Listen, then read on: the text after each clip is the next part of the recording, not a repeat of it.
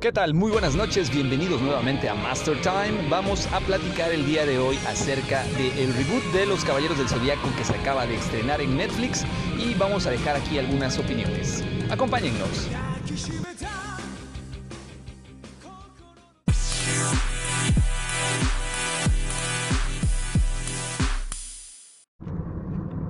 Pues qué tal a todos, bienvenidos una vez más a este podcast de eh, Master Time. Vamos a platicar el día de hoy acerca de esta serie de Los Caballeros del Zodiaco, la cual ya se venía anunciando desde hace varios meses atrás, que era un reboot de la serie animada de los 80s, 90s, que muchos de los que crecimos en aquella época pudimos disfrutar en su versión animada en 2D, en la cual pues mucha gente al día de hoy es súper fanática. Se han creado bastantes historias alrededor de esta trama original escrita por Masami Kurumada, el, el autor original de esta obra que originalmente se llama Saint Seiya, se viene traduciendo algo así como el Santo Seiya, y que está basada en la mitología griega en la cual la diosa Atena reencarna en una adolescente y ella pues viene a la tierra a protegerla del mal.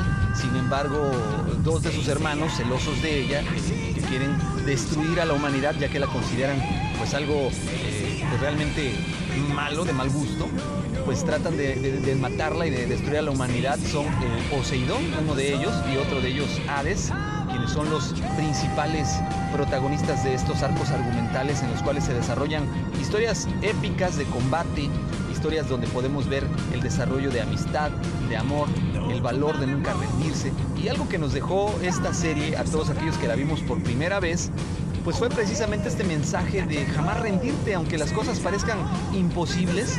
Pues este personaje principal que se llamaba Seiya, el cual pues instancia era un huérfano, el cual pues eh, desde muy niño no había conocido a sus padres.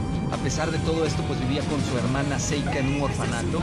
Y resulta que un día de estos, pues se lo roban a él del orfanato, alejándolo de su hermana Seika, para llevárselo a un lugar donde un anciano llamado Mitsumasa Kido, con su nieta, pues los tenían en entrenamiento y los mandaban a, pelear para adquirir unas armaduras de bronce que representaban a los signos eh, de las estrellas y signos zodiacales en los cuales pues ellos tenían que combatir en un, torneo para ganarse una armadura.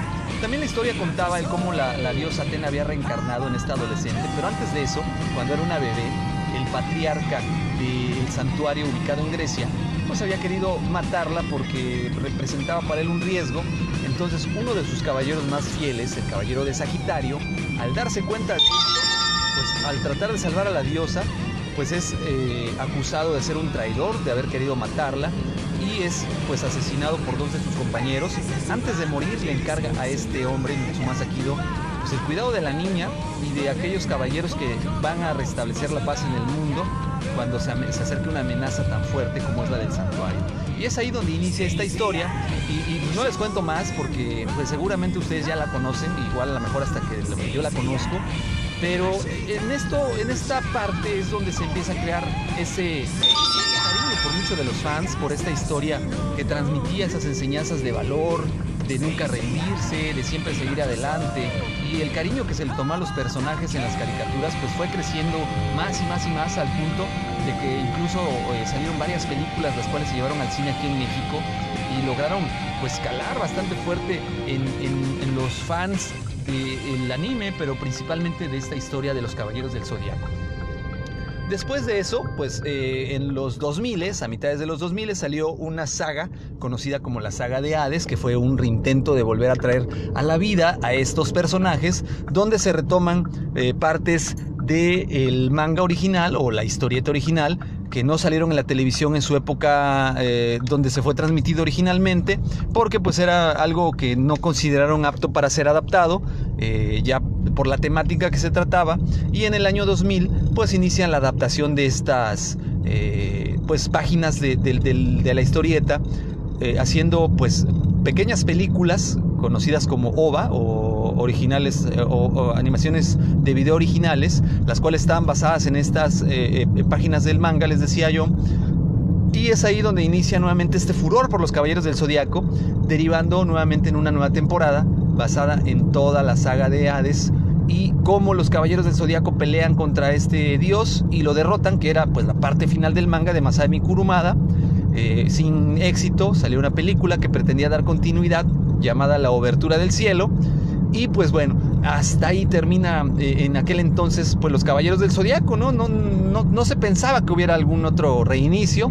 Nuevamente por el 2007-2008 eh, surge un nuevo manga creado por otro, otro autor el cual es llamado The Lost Canvas y está basado precisamente en esta obra original de Masami Kurumada, en la cual se narran las historias de los primeros caballeros del zodiaco, aquellos que participaron en la Primera Guerra Santa, a la cual hacen referencia en la caricatura original, en el manga original, y pues vemos aquí a personajes nuevos que pues eh, llevaban los trajes o las armaduras eh, legendarias. Se puede decir que conocemos en pocas palabras al antiguo eh, dueño de la armadura de Pegaso y así sucesivamente a todos los personajes en sus versiones pues anteriores y con otros personajes. No, no fue muy bien aceptada por todos los fanáticos de la serie. Eh, se dividió aquí la opinión y aquí se dividió el, fandom y se crearon pues personas que completamente estuvieron de acuerdo con la saga de, Los Canvas, que la llegaron a ver como algo fresco, algo nuevo que aportaba cosas interesantes a la franquicia. Hubo otros muy puristas que de plano dijeron que pues nada que ver, que preferían 100% al original y es aquí donde se divide este fandom y se crea una corriente de personas que buscan que se termine los mangas, de animar los mangas de esta serie de eh, Saint Seiya de los Canvas. Y hay otros que pues prefieren ver la original. Y por mediados finales del 2017 surgió el rumor muy fuerte de que se encontraba Toei Animation trabajando en asociación con Netflix para crear una animación especial eh, basada en los Caballeros del Zodiaco. Salieron por ahí eh, algunas ilustraciones que pues, no dejaron del todo contentos a, los fanáticos. De igual manera, se rumoraban muchas cosas. Antes a esto también salió una película animada en tercera dimensión, en 3D, para las nuevas generaciones, la cual pues también pasó sin pena ni gloria, sí fue muy bien aceptada por los fans, pero al final terminó dejando un sabor agridulce porque pues no, no era lo que, lo que la gente estaba acostumbrada, no era aquellos personajes que, la gente ya conocía, sino que veíamos a, unos caballeros del zodiaco un poco diferentes, claro, adaptados a la modernidad, desde luego que pues el autor trató de adaptarlo para las nuevas generaciones, pero algo no terminaba de, cuajar en los personajes, eh, e indudablemente fue el diseño de personajes, el cual pues no era para nada similar a los originales y terminó por, por no llevarlo al éxito que esperaba la, compañía. Y después de eso, les decía yo, Netflix decide sacar esta animación, empiezan a, publicar algunas imágenes, algunas personas pues les llegó a emocionar pues poder saber que Saint Seiya iba a tener un reboot, eh, generó mucha expectativa, otros tantos pues no creían que realmente fuera a tener un impacto favorable, sin embargo revivió a la franquicia nuevamente. Y apenas hace unos días por fin fue estrenada en Netflix la primera, la primera temporada de esta nueva saga de los Caballeros del Zodiaco, algo de lo que causó polémica de inicio, pues fue principalmente el cambio de sexo de uno de los personajes principales, y estamos hablando de Shun de Andrómeda, que en la caricatura original, en la animación original, pues era un, pues no sé si llamarle hombre, era, era un personaje que a veces parecía tener una sexualidad flexible, puesto que sus comportamientos, sus ademanes, sus poses y muchas cosas que él llegó a desempeñar en la, en, la animación, pues sí dejaron en duda su sexualidad. ¿No? Nunca se comprobó, nunca se dijo de manera abierta, lo cual pues no hubiera sido malo, pero sí eh, a muchos fans los dejó confundidos porque por una parte pues sí, sí se veía una sexualidad un poco diferente a los demás caballeros, una manera de actuar y de ser también un poco más diferente a los demás caballeros eh, eh, de bronce. Y, pues muchos inclusive llegaban a decir que, o a suponer que Sean era homosexual, pero pues nunca nadie lo confirmó. Y en esta animación, pues bueno, se da que el personaje es cambiado a sexo femenino y también los fans puristas pues desafortunadamente pusieron el grito en el cielo, eh, no aceptando que realmente este personaje pudiera ser una mujer, eh, por lo que la obra original era, por lo que representaba, ellos querían ver la obra, la obra original fielmente representada y pues esto no, no permitía que así fuera. Por otro lado, pues bueno, después del rumor de que el personaje iba a ser mujer, que sí, que no, se justificó el director de la serie, se justificaron los escritores y pues terminaron justificando el por qué pensaban que sí era correcto que Shun fuera mujer en esta serie, ¿no? Pero la polémica no paró ahí. Por fin les decía yo, se estrenó hace unos días la animación y pudimos ver una serie pues un poco... Eh, ¿Cómo le podríamos llamar? Eh, cortada, porque sí, desafortunadamente faltan muchas cosas. Se, quiso contar gran parte de la historia en seis capítulos y desafortunadamente pues no dio. Eh, faltó muchas cosas de la historia. Eh, cabe resaltar que se respetaron muchas cosas del manga eh, que no se habían respetado en la animación y eso pues es bueno porque hace que los fans conozcan o, que los verdaderos fans pues vean reflejado en esta animación cosas y guiños del manga que no se vieron en la animación. Pero por otro lado, para los más tradicionalistas, los que crecimos viendo esta animación, pues sí fue un poco diferente que nos cambiaran ciertos conceptos, ¿no? Desde el, que al momento de que el caballero de Pegaso recibe su armadura, la batalla no fuera tan intensa como fue en la, animación, que Cassius no perdía su oreja, cuando Seiya pelea contra Marín, que esta Marín que sale en la animación pues no tiene una máscara, no sé por qué, quizás para dar gusto al sector feminista, ¿no? De no esconder la cara de esta mujer. Es chistoso, ¿no? Perdón, Shaina, dije Marín. Es chistoso porque Marín sí trae máscara, pero Shaina no trae máscara, entonces no entiendo, no entiendo por qué. Y, la escena de la pelea, cuando Seiya pelea contra Shaina y le rompe la máscara, eh, cuando él obtiene la armadura de Pegaso, pues es una escena eh, inolvidable que, realmente pues deja ver el verdadero poder de Pegaso cuando se enfrenta con Shaina, ya que con un solo movimiento de su puño le rompe su, su, su, armadura y le rompe también la máscara. Entonces aquí no la derrota y simplemente ya se da la vuelta y se va.